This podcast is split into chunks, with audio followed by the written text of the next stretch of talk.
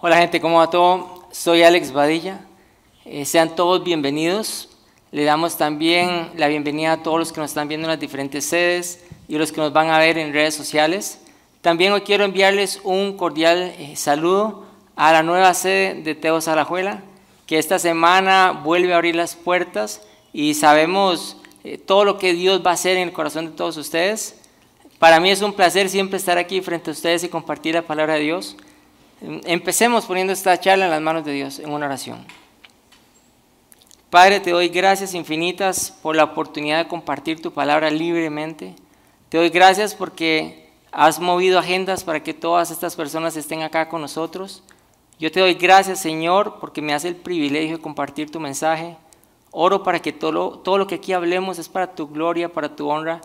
Y Espíritu Santo en este momento desciende sobre nosotros, toca nuestros corazones Abre nuestro entendimiento para escuchar tu palabra y que caiga en tierra fértil. Espíritu Santo, eres bienvenido. Señor, que todo lo que vamos a hablar es para tu honra y para tu gloria en el nombre de Jesús. Amén. Ahora sí a lo que vinimos. La charla de hoy se llama Vivir por el Espíritu. ¿Han escuchado sobre el síndrome de institucionalización? Este síndrome es cuando una persona ha pasado mucho tiempo en prisión y cuando sale de la cárcel le cuesta vivir en libertad. Considero que, a nosotros como cristianos nos pasa algo similar. Cuando nosotros entregamos nuestra vida a Jesús, pasamos de la esclavitud, de vivir en la esclavitud del pecado, a vivir en la libertad de Cristo. Pasamos de ser gobernados por el pecado a ser gobernados por el Espíritu Santo. Pero similar a, a lo que les pasa a estas personas cuando salen de la cárcel, a nosotros muchas veces nos cuesta vivir en esa libertad que Cristo nos ha dado. Hace como 10 años yo le entregué mi vida a Cristo Jesús y me encantaría estar frente a ustedes aquí y decirles que ya no peco, que soy completamente obediente y que soy perfecto. Pero aquí está Dios y aquí está Anela para decir que no estoy en lo cierto.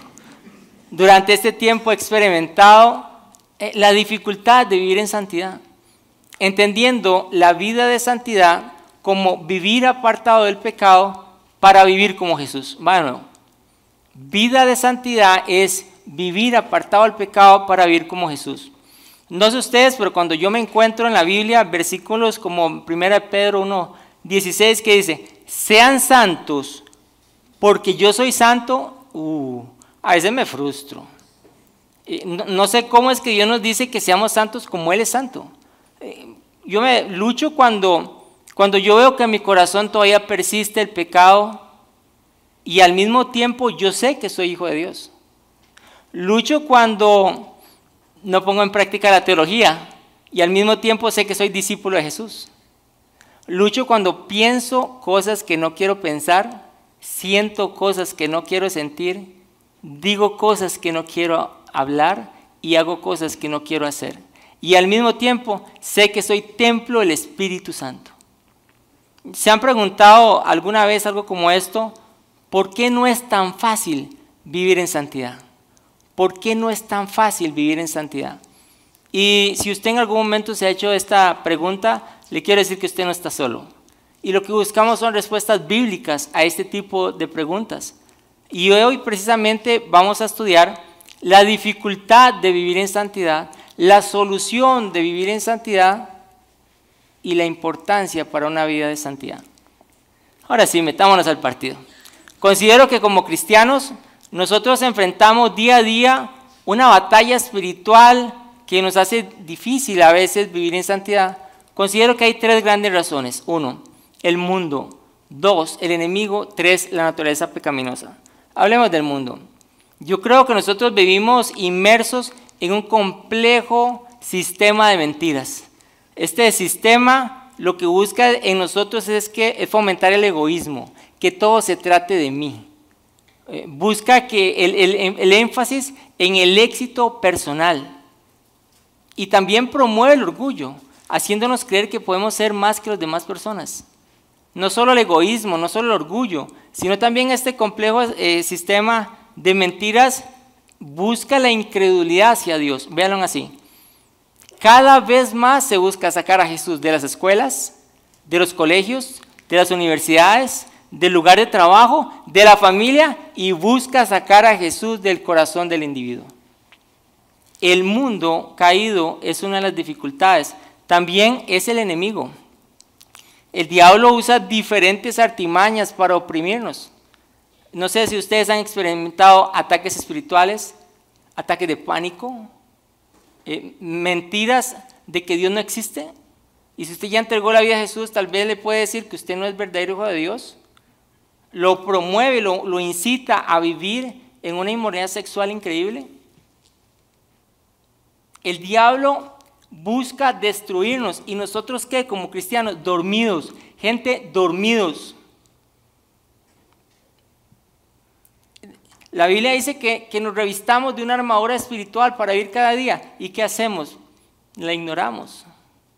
El mundo caído, el enemigo y la naturaleza pecaminosa. ¿Qué es la naturaleza pecaminosa? Es ese pecado que aún persiste en nuestro corazón y lo único que busca es que desobedezcamos la voluntad de Dios. Esta naturaleza busca que busquemos otros dioses en nuestra vida, busca la división entre las personas y busca la inmoralidad sexual. Considero que el, mundo, el enemigo y la naturaleza pecaminosa son dificultades para una vida de santidad. Y ustedes pueden decir, Alex, ¿y entonces qué? Apaguémonos. No, no, no, no. No se me vayan todavía. ¿Cuál es la solución? ¿Cuál es la solución de Dios para una vida de santidad? La solución de Dios para una vida de santidad es vivir por el Espíritu. La solución de Dios para una vida de santidad es vivir por el Espíritu. Eh, por el Espíritu. Y lo vamos a ver en Gálatas 5, 16 al 18. Leamos. Así que les digo, vivan por el Espíritu y no seguirán los deseos de la naturaleza pecaminosa, porque ésta desea lo que es contrario al Espíritu, y el Espíritu desea lo que es contrario a ella. Los dos se oponen entre sí, de modo que ustedes no pueden hacer lo que quieren. Pero si los guía el Espíritu, no están bajo la ley. Vivir por el Espíritu es la solución de Dios para una vida de santidad. Pero, ¿quién es el Espíritu? Bueno, arranquemos por ahí. Basado en la Biblia, creemos en la Trinidad. Creemos en un solo Dios en tres personas. Dios Padre, Dios Hijo, Dios Espíritu. Y esto lo vamos a leer claramente en 1 Juan capítulo 5. Leamos. Porque tres son los que dan testimonio en el cielo, el Padre, el Verbo y el Espíritu Santo. Y estos tres son uno. Y estos tres son uno. Un solo Dios en tres personas. Y el Espíritu Santo es la tercera persona de la Trinidad. Y hoy lo vamos a conocer más a profundidad. Un momento estaba Jesús con sus discípulos, era jueves santo por la noche. Imaginémonos esa escena Mañana es Viernes Santo, Jesús sabe que va a ser crucificado y hoy está con sus doce discípulos en el aposento alto en Jerusalén y está en el sermón de la despedida. En este momento Jesús les dice, gente, les conviene que yo me vaya porque les enviaré el Espíritu Santo. Usted puede imaginarse qué pensaron los discípulos. ¿Cómo es posible que he pasado tres años con Jesús y ahora me dice que va jalado y que me enviara el Espíritu Santo? Y, Jesús les dice esto también en Juan 14, leamos. Si me aman, obedezcan mis mandamientos, y yo le pediré al Padre, y Él les dará otro abogado defensor, quien estará con ustedes para siempre. Me refiero al Espíritu Santo, quien guía a toda la verdad. Ok, ok, ya tiene un poquito más de sentido. No mucho, pero vamos a ver. Dice, yo les enviaré otro la palabra en griego significa otro de la misma clase. Básicamente Jesús le está diciendo, les enviaré a otro como yo. Y esta traducción de abogado defensor es la palabra griega paracletos. En la cultura griega, un paracletos era un abogado familiar. Cuando la familia estaba en dificultades, estaba en problemas, llamaban al paracletos para que los defendiera y los fortaleciera. En el contexto que Jesús les está hablando jueves santo a los discípulos, les está hablando de un contexto de persecución, de oposición cuando Él se fuera.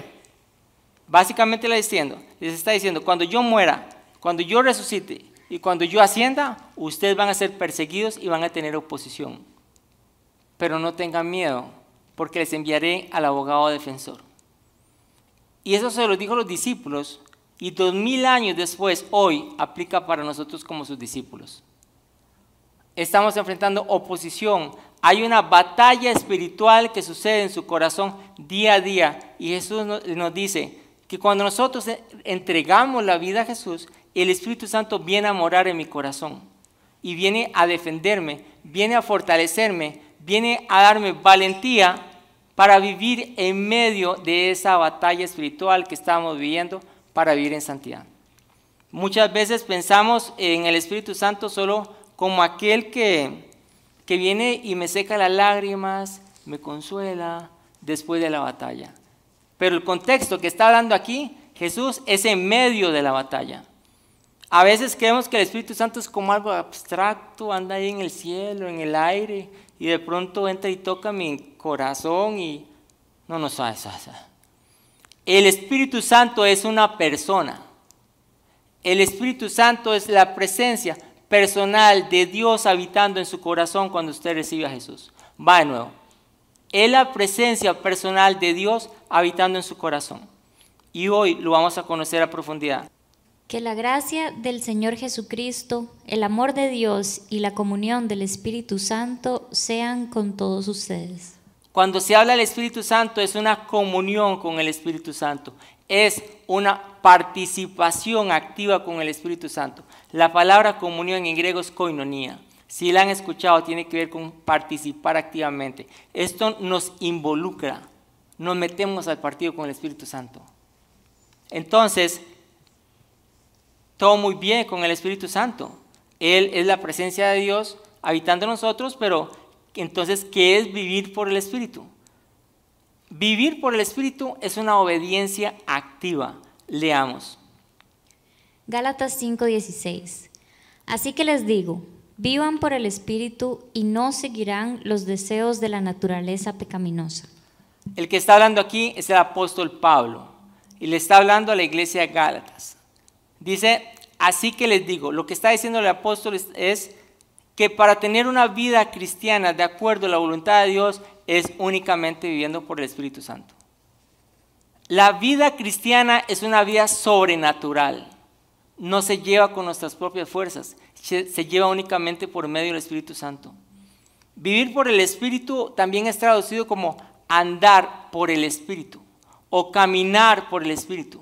Es una preciosa metáfora que usa Pablo para explicarnos cómo nuestra, cómo nuestra vida en Cristo. La vida en Cristo tiene un punto de inicio, que es cuando aceptamos a Jesús en el corazón, y tiene un punto de llegada, que es cuando estamos en la presencia de Dios. Entre el aquí y el allá es un caminar por el Espíritu. Esa es la vida cristiana, es un constante andar. Notemos que, que Pablo dice, vivan por el Espíritu. Vivan por el Espíritu es un mandamiento. Pablo no dice aquí, si usted tiene chance, viva por el Espíritu. Si a usted le da la gana, viva por el Espíritu. No, no, no, no. Es un mandamiento. esta palabra en griego, vivan, es imperativo. Vivan por el Espíritu. Es un mandamiento.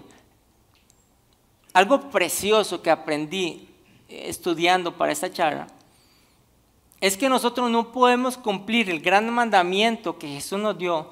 Ah, eh, estamos en Mateo 22 y a Jesús le preguntan, Jesús, ¿cuál es el mandamiento más importante? Y ustedes dicen en su corazón, claro, es está fácil. Amar a Dios por sobre todas las cosas con todo mi ser y amar al prójimo como a mí mismo. Felicidades, esto está buenísimo.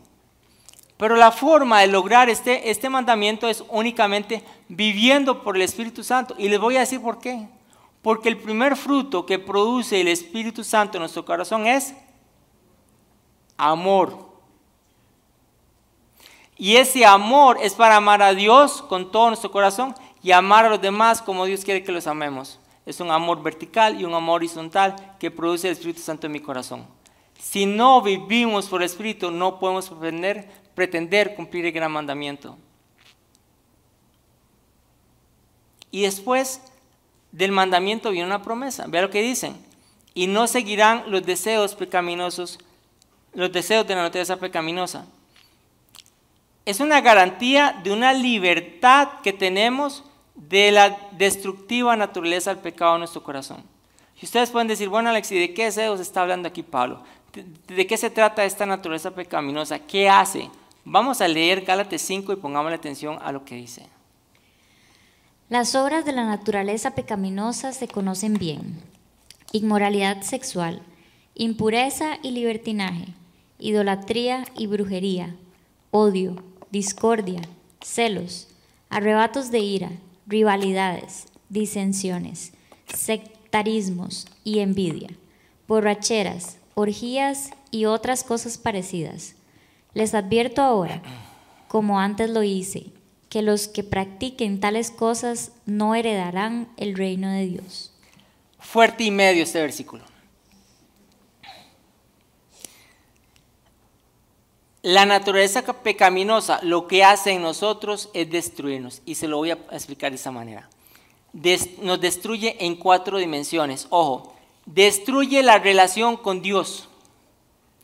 El pecado me saca de la gloria de Dios, me aparta de la gloria de Dios, me separa completamente de Él. Destruye la relación con Dios. Y cuando destruye la relación con Dios, destruye la relación conmigo mismo, me quebranta por dentro. Empieza el, miedo, empiezan los temores, empieza la ansiedad, empieza la depresión. Cuando logra destruir la relación con Dios, la relación conmigo mismo, ahí viene con quién sigue, la relación con los demás envidia, egoísmo, orgullo, infidelidad, no puedo parar. Y cuando destruye la relación con Dios, destruye la relación conmigo mismo, destruye la relación con los demás, destruye la relación con la, con la creación de Dios. Y nada más vean cómo está el mundo en este momento. Lo que está pasando en el mundo, porque mucha gente nos pregunta, Alex, pero ¿por qué pasa tantas cosas en el mundo? Eso tiene nombre y apellido, se llama pecado. Y si nosotros vivimos bajo esta naturaleza pecaminosa, caminamos hacia la muerte. Muerte bíblicamente separados de la presencia de Dios. El pecado no es jugando. El pecado no se chinea. El pecado me separa del que me creó. Me separa de Dios Todopoderoso. El pecado me destruye a mí, destruye a los demás y destruye la creación. El pecado es comunitario. Por más que yo quiera decir, bueno, si yo estoy viendo pornografía, me estoy masturbando, esto no me afecta, no le afecta a nadie más. Claro que me afecta un montón y ahora lo van a ver cómo, cómo la vida de santidad nos afecta entre el uno y el otro. Esto que está aquí atrás, este versículo, no son características de un creyente que vive por el Espíritu. Sin embargo, si dejamos de andar por el Espíritu, podemos caer en ellas. ¿Se han dado cuenta de cómo Dios presenta los mandamientos? Dios presenta los mandamientos y luego trae una promesa. En este caso, veamos la promesa. Y no seguirán los deseos pecaminosos. Para mí los mandamientos de Dios no son una restricción, son una bendición. Va de nuevo. Para mí los mandamientos de Dios no son una restricción en mi vida, son una bendición en mi vida. Y a mí me encanta hablar de fútbol. Entonces, vamos a ver esto. Para mí los mandamientos de Dios son como las líneas blancas en una cancha de fútbol. Claro, fácil, ¿verdad? ¿Por qué? Imagínense en un partido de fútbol, una buena mejenga, sin las líneas blancas de fútbol. No sabríamos si hay gol, no sabríamos si la bola salió, no sabríamos si hay fuera de juego y se los aseguro que la afición se mete a jugar el partido completamente se los aseguro. O sea, sería un desastre tratar de jugar un partido sin líneas blancas. Pero entonces, Alex, pero las líneas blancas me limitan. Las líneas blancas son una restricción, pero si no hay líneas blancas no se puede jugar el partido. Para mí los mandamientos son como las líneas blancas en un partido de fútbol. Las líneas blancas me ayudan a jugar bien el partido. ¿Cuál? El partido que Dios quiere para que viva en su santidad. Y vivir por el Espíritu es esa línea blanca que Dios me da para jugar bien el partido de una vida de acuerdo a la voluntad de Dios. Si yo juego sin líneas blancas, si yo no obedezco al Espíritu, voy camino al desastre, voy camino a la muerte.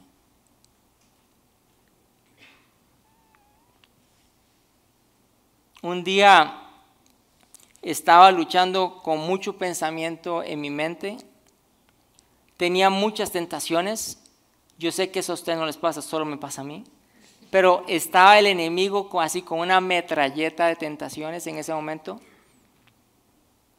Y, viene el Espíritu Santo y me pone en el corazón y me pregunta, Alex, ¿me amas? Yo, esta pregunta se le hizo Jesús a Pedro y Pedro respondió, claro, yo te amo. Y aquí como los grandes quedo, claro, yo te amo. Y siento en el corazón que el Espíritu Santo me dice, Alex, si me amas, no lo hagas. Eso que estás cayendo en tentación, si me, me amas, no lo hagas. Y el mismo Espíritu Santo me lleva a orar y me lleva a confesar. Y el mismo Espíritu Santo me da su poder, su amor y su, su dominio propio y no cae en tentación. Entonces, ¿qué entendí? Entendí que la obediencia es un tema de amor. Jesús dice, todo aquel que me ama, obedece mis mandamientos. ¿Qué entendí? Entendí que, que no obedecemos porque debemos, obedecemos porque amamos. Va de nuevo. Entendí que no obedecemos porque debemos, obedecemos porque amamos. Lo que, lo que yo amo controla mi corazón y lo que controla mi corazón controla mi comportamiento. Bueno, lo que usted ama controla su corazón y lo que controla su corazón controla cómo usted se comporta. Cuando ustedes estén, ustedes estén en esos momentos duros de tentación, donde tengan pensamientos muy fuertes, donde el enemigo está encima suyo, yo les doy tres consejos. Uno, oren oren sin cesar, oren, oren y terminen orando. Dos, huyan, no jueguen de valientes, huyan. En sus fuerzas no van a poder, huyan del pecado. Y tres, repitas en esta frase, si lo amo, no lo hago.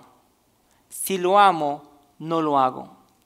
Vivir por el Espíritu es la solución de Dios para, para una vida de santidad. Vivir por el Espíritu es una obediencia activa y también una decisión activa. Vamos a leer. Gálatas 5:17. Porque ésta desea lo que es contrario al espíritu, y el espíritu desea lo que es contrario a ella. Los dos se oponen entre sí, de modo que ustedes no pueden hacer lo que quieren. En otras palabras, Pablo nos está diciendo, el terreno de juego de su batalla espiritual es su corazón. Y el Espíritu Santo se opone contra el pecado. Hay una oposición entre uno y el otro. Y saben qué gente, nunca hay un cese al fuego en su corazón. La mayor tentación que tenemos es relajarnos. Hay una gráfica que me ayudó montones a entender esta batalla espiritual que al final Nela y yo orando y estudiando, entendimos que esta batalla espiritual no es una batalla de poder entre Dios y el enemigo. Bíblicamente dice que Dios es todopoderoso. Quiere decir que Él tiene todo el poder. El enemigo no lo tiene. Entonces, ¿de qué se trata esta batalla espiritual? Se trata de una batalla de adoración. La batalla que usted y yo sufrimos en el corazón es por quien vamos a adorar. Y es sencillito. ¿Adoramos a Dios o adoramos a Satanás? No hay otra. Las decisiones que usted toma o adoran a Dios o adoran al enemigo. Y lo vamos a ver en esta gráfica que me ayudó montones. Esta gráfica es, antes de entregar mi vida a Jesús, yo era esclavo del pecado. Yo estaba cautivo al pecado. Yo me deleitaba en obras parecidas a las que Pablo habló, en las que leímos anteriormente yo me deleitaba. Para mí no era algo malo. Es más, era orgulloso de las cosas que hacía. Estaba completamente gobernado por el pecado. El pecado decía qué era lo que yo tenía que hacer. Pero luego, esta segunda parte en la gráfica, cuando recibí a Jesús en mi vida, en ese momento el Espíritu Santo vino, vino a habitar en mi corazón. Y Jesús me hace libre del dominio del pecado, es decir, el pecado ya no me domina y también me hace libre de la muerte que, me ocasionaba el pecado, la separación eterna de Dios. Me libera de eso. Y ahora el Espíritu Santo me hace deleitarme en la palabra de Dios, me hace deleitarme en la ley de Dios. ¿Cuál es esa ley? Amar a Dios por sobre todas las cosas y amar a los demás. Me hace deleitarme en esto. ¿Cómo? Al vivir por el Espíritu. Pero noten bien la gráfica les pregunto, en esa gráfica, al entregar mi vida a Jesús, ¿desaparece la naturaleza pecaminosa? No, no, no desaparece. Por eso, diariamente, momento a momento y en todas las áreas de su vida, tenemos que tomar una decisión de vivir por el Espíritu. Y ustedes me pueden preguntar, bueno, Alex, ¿en qué momento vamos a ser completamente libres de esa naturaleza pecado? Y eso va a ser cuando Cristo vuelva en su segunda venida o usted y yo partamos. Entre el aquí y el allá, Jesús dijo, no se preocupen porque yo les voy a enviar al abogado defensor. Yo les voy a enviar al Espíritu Santo que los va a defender, los va a fortalecer, les va a dar la valentía para vivir y ganar esa batalla espiritual en su corazón. Y no solo eso, hay más buenas noticias.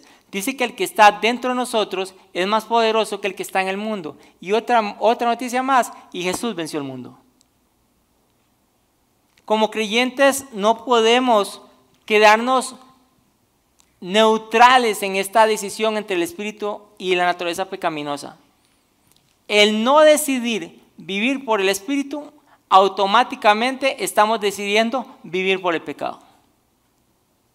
Va de nuevo el no decidir obedecer y tomar la decisión de vivir por el Espíritu, automáticamente estamos viviendo por el pecado. No podemos ignorar el Espíritu y vivir por el pecado. Usted y yo tenemos que tomar una decisión momento a momento, día a día y en todas las áreas de nuestra vida de vivir por el Espíritu. Ahora, vivir en santidad significa perfección. Vivir en santidad significa perfección. No, bíblicamente no. Filipenses 1.6 dice que el que inició la buena obra en nosotros la irá perfeccionando cada día a imagen de Jesús hasta que Él vuelva. Me gusta mucho, eh, como dice una de nuestras amigas, que somos una obra en construcción, no somos una obra finalizada. Vivir por el Espíritu es la solución de Dios para una vida de santidad. Vivir por el Espíritu es una obediencia activa o una decisión activa y también una dependencia activa al Espíritu Santo. Leamos. Gálatas 5:18. Pero si los guía el Espíritu, no están bajo la ley. Ser guiado por el Espíritu es una dependencia activa al Espíritu Santo. Ser guiado por el Espíritu Santo es darle completamente el control de nuestra vida a Él. Ser guiado por el Espíritu Santo es ser guiado por su poder, por su amor, por su dominio propio, por su santidad. Ser guiado por el Espíritu Santo va más allá de tomar decisiones diarias, de que si compro pavo o si no compro pavo, de que si voy viajo, que si no viajo, que si tomo, tomo este trabajo o no tomo este trabajo, de que si voy a Teos, que si no voy a Teos. Todas esas decisiones el Espíritu Santo definitivamente nos da la sabiduría para tomarlas. Pero acá lo que está hablando Pablo es de tomar decisiones para vivir en santidad. Y es ser guiado por el Espíritu Santo en el que me hace crecer a imagen de Jesús todos los días. La Biblia nos habla montones de cosas de cómo el Espíritu Santo nos guía. Pero para esta charla Dios me, me dice, enfatice, me pone en el corazón, enfatice sobre que el Espíritu Santo nos guía a toda verdad. El Espíritu Santo nos lleva a la verdad. ¿Cuál es la verdad? La verdad para nosotros es la palabra de Dios. El Espíritu Santo es el que nos lleva profundo en la palabra de Dios. Nos revela lo que ahí dice. ¿Y para qué? ¿Para qué nos guía toda verdad? Para hacernos libres. Dice que la verdad nos hará libres. ¿Nos hace libres de qué? De las mentiras. Nos hace libres de la esclavitud al pecado. Nos hace libres de la opinión de vivir por la aceptación de las personas. Nos hace libres de la opresión espiritual. Nos hace libres de esos pensamientos de querer matarme. Nos hace libres de esos sentimientos de querer abandonar mi familia por adulterio. Me hace libre de esas culpas que yo hice en mi pasado y que todavía tengo en mi mente. Nos hace libres porque Cristo nos perdona. Nos hace libres para amar a Dios, nos hace libres para amar a los demás, nos hace libres para ser obedientes, nos hace libres de la condenación. Porque dice que el que está en Cristo no hay, condenación para el que está en Cristo.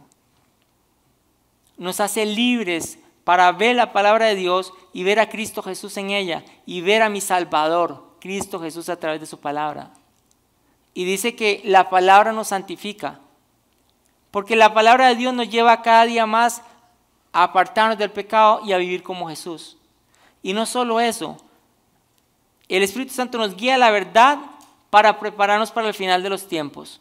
Gente, cada día más los tiempos se aceleran. El final de los tiempos, ¿saben cuándo inició? Cuando Jesús resucitó. Pablo y Pedro decían que estaban en el final de los tiempos, y eso fue en el primer siglo. Dos mil años después de nosotros, cada vez estamos más cerca. Nadie sabe ni el día ni la hora. Pero si ellos decían que ya, había, que ya estaba por llegar, ¿cuánto más nosotros? Y dice que el Espíritu Santo nos lleva a toda verdad. Y les quiero leer un pasaje que nos marcó montones a mi esposa y a mí. Está en 1 Timoteo 4.1, dice, el Espíritu dice claramente que en los últimos tiempos algunos se apartarán de la fe, prestando atención a espíritus engañadores y a doctrinas de demonios. Fuerte, fuerte gente, fuerte, pero hay que prestar atención. El Espíritu dice, quiere decir que el Espíritu Santo habla. Nos habla a través de su palabra, nos habla a través de Cristo Jesús, nos habla a través de hablarnos en nuestro corazón, nos habla a través de sueños, nos habla a través de charlas, nos habla a través de canciones, nos habla a través de sueños, de revelaciones, a través del cuerpo de Cristo. El Espíritu Santo siempre nos va a hablar. El problema es que nosotros tenemos los oídos tapados a Él. El Espíritu Santo dice, Él habla, en los últimos tiempos y se están acelerando, algunos se apartarán de la fe, algunos se apartarán de la fe. ¿Cuál fe? La fe en Cristo Jesús. Y dice Romanos que la fe viene por el oír la palabra y la palabra es Cristo. Y entonces el Espíritu Santo me guía a toda verdad, ahí profundo en la palabra, para no apartarme de la fe en los tiempos difíciles. ¿Cuántas personas se apartaron en la pandemia? ¿Cuántas personas pudieron verse afectados en la relación, en la relación con Dios en medio de la pandemia? Y dirán, ¿dónde estaba Dios? Claro, Dios estaba en todos con nosotros, acompañándonos. Pero vendrán momentos más difíciles que esos. Y el Espíritu Santo nos va a llevar a toda verdad. Y dice que algunos se apartarán de la fe, pero algunos no son todos. Y oro para que usted y yo no nos apartemos de esa fe. Oro para que seamos guiados por el Espíritu Santo. ¿Para qué? Para no ser engañados por el enemigo, ni creer falsas doctrinas que me apartan de la fe en Cristo Jesús. Vivir por el Espíritu Santo es depender de la guía de Él y me lleva a la vida. Esto es precioso. Dice Jesús que Él ha venido para traer vida y vida en abundancia. Cuando nosotros aceptamos a Jesús en nuestro corazón, somos hechos nuevos. Somos una nueva creación. ¿Y saben cómo funciona? A través del Espíritu Santo, que viene a formar el carácter de Cristo Jesús en mi corazón. Y esto lo vamos a leer en Gálatas 5:22. El fruto del Espíritu es amor, alegría, paz, paciencia, amabilidad, bondad, fidelidad, humildad y dominio propio. El fruto del Espíritu es Jesús en nosotros. El formando cada una de estas descripciones es el carácter de Cristo Jesús. Es el amor de Jesús para amar al Padre y amar a los demás de una manera sobrenatural, es un amor puro, es el amor de 1 Corintios 13, es un amor verdadero. Forma en nosotros alegría y paz en medio de esos momentos difíciles de nuestra vida. Y ustedes se pueden preguntar cómo una persona que, que perdió un ser querido tiene una paz en ese momento, solo a través del Espíritu Santo actuando en su corazón. Paciencia, eh, amabilidad, bondad, todo esto es Cristo Jesús en nosotros, en relaciones personales con los seres queridos. ¿Cuánta paciencia ocupamos con los seres queridos? ¿Cuánta amabilidad y bondad con los demás? Fidelidad para tener una fidelidad con Dios, los que están casados, una fidelidad en el matrimonio, fidelidad en las relaciones personales, fidelidad con los amigos. ¿Cuántas veces hemos sido nosotros infieles con Dios o con otra persona? Solo a través de, de, Cristo Jesús en mí es que esa fidelidad se forma. Humildad.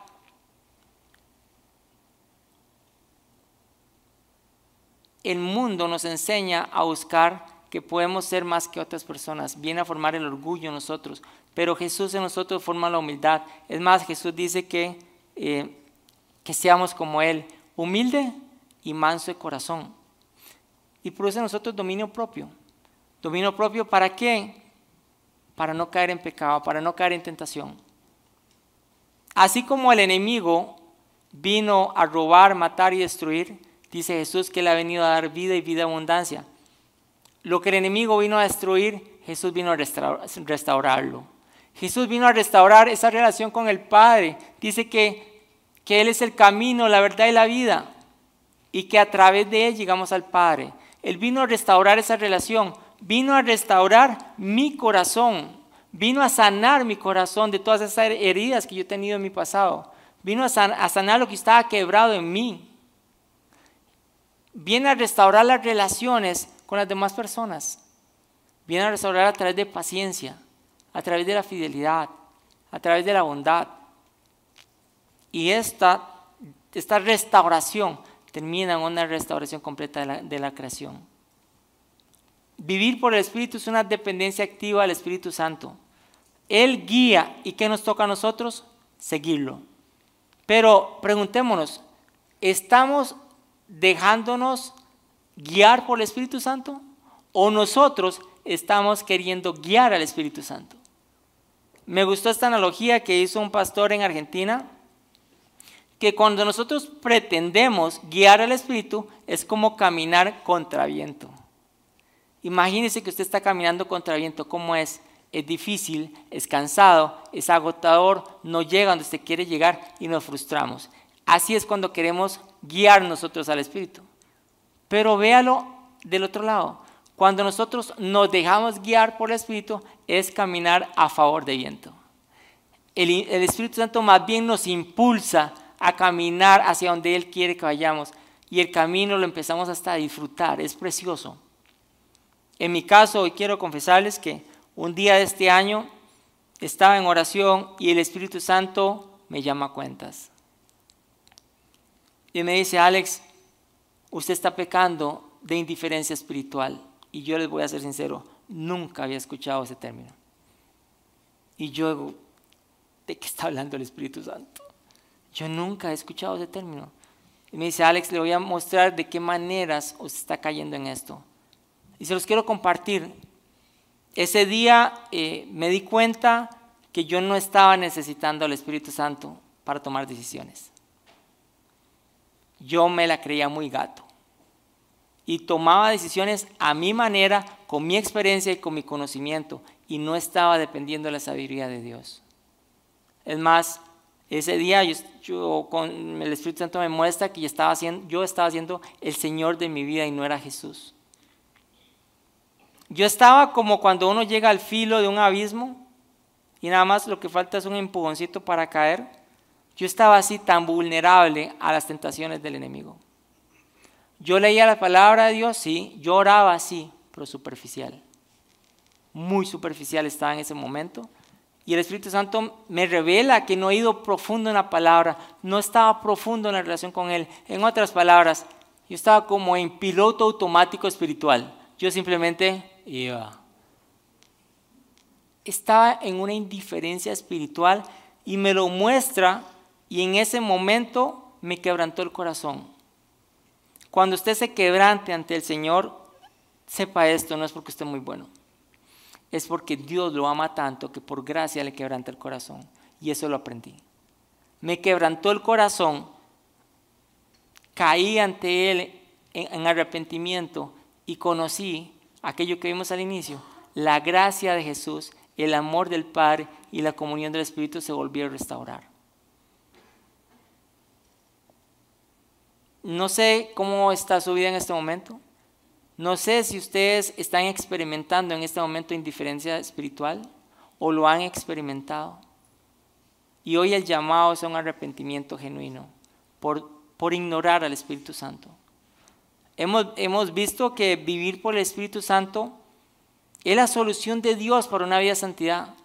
Vivir por el Espíritu es una obediencia activa, es una decisión activa y es una dependencia activa a, la guía del Espíritu Santo.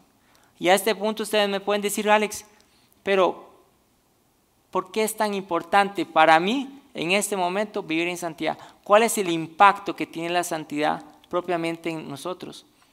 Y yo creo que es importante por un tema de identidad, un tema de comunidad y un tema de eternidad. Vean, la santidad es importante por un tema de identidad porque vivimos lo que somos. Dios, dice la palabra, que Dios nos ha hecho santos por medio de la fe en el sacrificio de Cristo Jesús. Vivimos lo que somos. Cuando somos conscientes de la identidad espiritual que tenemos ante Dios, es decir, de ser santos por medio de Cristo Jesús, la forma en que yo enfrento el pecado es completamente diferente. ¿Por qué? Porque entiendo que somos santos lidiando contra el pecado y no pecadores tratando de ser santos. Va de nuevo. Entiendo que soy santo lidiando con el pecado que todavía persiste y no pecador tratando de ser santo. Yo no lo puedo hacer por mis propias fuerzas. Vivir en santidad es un estilo de vida. Vivir en santidad es vivir lo que somos. La santidad es importante por un tema de identidad, pero también por un tema de comunidad. La santidad no es solo para los que lideran, no es solo para los que sirven el cuerpo de Cristo, la santidad es para todos.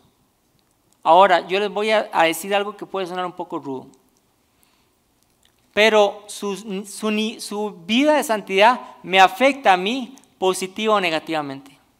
Y mi vida de santidad lo afecta a usted positivo o negativamente. Dios nos ha dado habilidades y dones para edificarnos unos a otros, para exhortarnos unos a otros, para animarnos unos a otros en la comunidad. Pero, ¿qué entendí? Que mi aporte espiritual en la comunidad está íntimamente relacionado a mi vida de santidad. Si a mí me toca orar por usted, mi vida de santidad lo va a afectar, positivo o negativamente. Si usted le toca orar por mí, su vida de santidad me va a afectar positivo o negativamente. Y no solo aquí en el cuerpo de Cristo.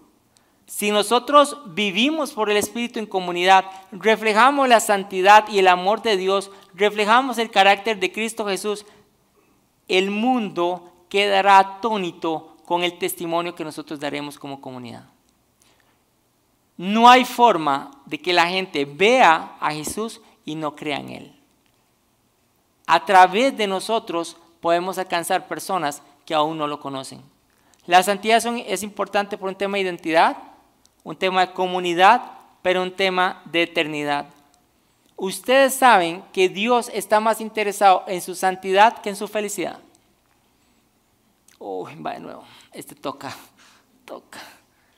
Dios está más interesado en nuestra santidad que en nuestra felicidad. Y se lo voy a decir basado en la palabra de Dios.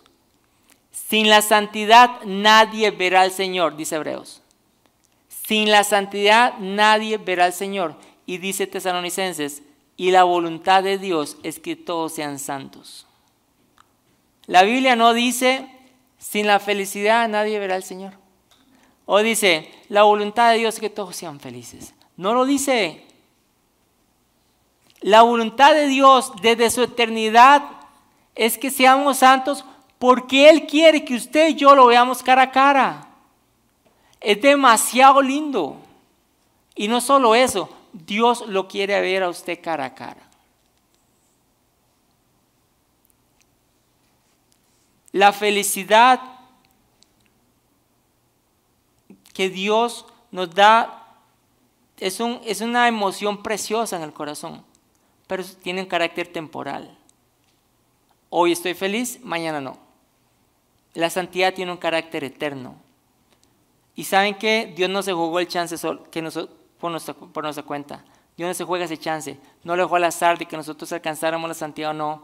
Él mismo se encargó de nuestra santidad. Vieron de esta manera. Dios mismo envió a su Hijo para morir en la cruz para que nosotros alcanzáramos la santidad. Y Dios mismo envió a su Espíritu Santo para vivir dentro de nosotros, para ayudarnos a vivir en santidad y que lo lleguemos a ver cara a cara. Gente, esta es mi esperanza.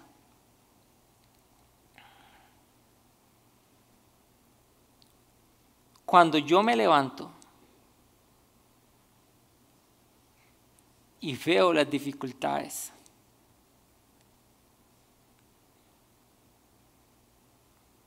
Esta es la esperanza. Es ver a Jesús cara a cara.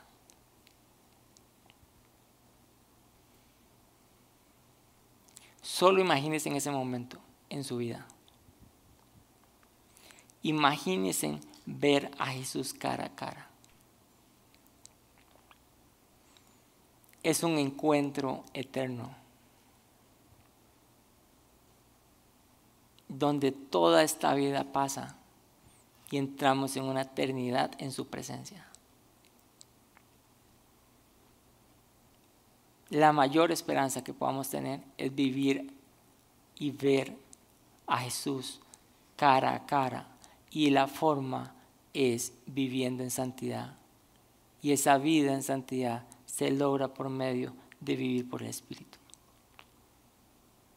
Hoy les he comentado al inicio que, hace 10 años entregué mi vida al Señor, pero he encontrado dificultad para vivir en santidad.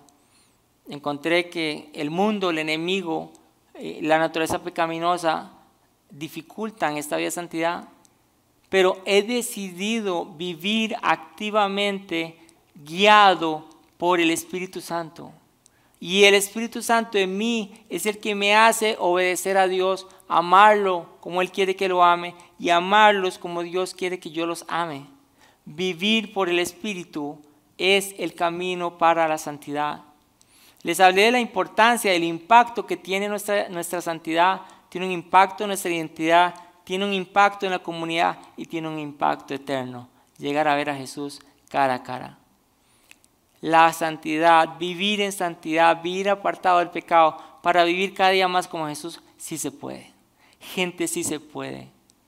Y sí se puede disfrutar de la libertad que Jesús nos ha dado. ¿Cómo? A través de la dependencia del Espíritu Santo. ¿Y a qué lo motivo hoy, gente? Para poder vivir guiados por el Espíritu Santo, primero necesitamos aceptar a Jesús en nuestro corazón como nuestro Señor y Salvador. Si hoy usted aún no le ha entregado la vida a Jesús, yo le invito para que hoy sea el día. Hoy sea el día en donde usted deja de ser gobernado por el pecado y es gobernado por el Espíritu Santo. Pasa de la muerte a la vida. Y yo lo invito a quedarse al final de la charla, sea aquí o sea en las sedes.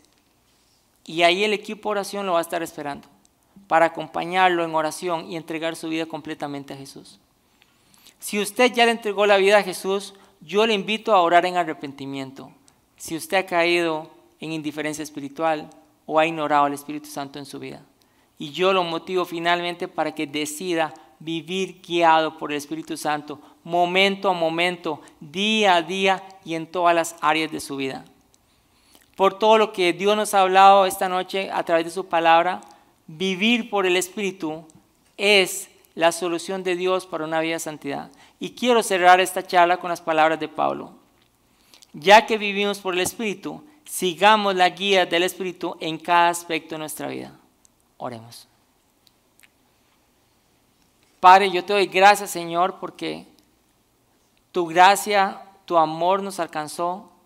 Yo te doy gracias, Señor, porque nos da la oportunidad de conocerte nos da la oportunidad de crecer a imagen de Jesús día a día.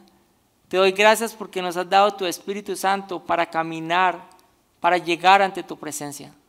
Señor, oro para que todo esto que has hablado llegue a nuestro corazón, nos transforme, nos quebrante y nos haga, Señor Jesús, tomar esa, decisión preciosa de seguirte, de caminar y entregar nuestra vida a Cristo Jesús. Señor, yo bendigo a todos los que están acá en este auditorio, bendigo a todos los que nos están viendo. Señor, trae, Señor, en este momento tu Espíritu Santo sobre nosotros. Derrama tu gracia sobre nuestro corazón y ayúdanos, Dios, a vivir cada día por medio del Espíritu Santo para verte cara a cara. En el nombre de Jesús. Amén.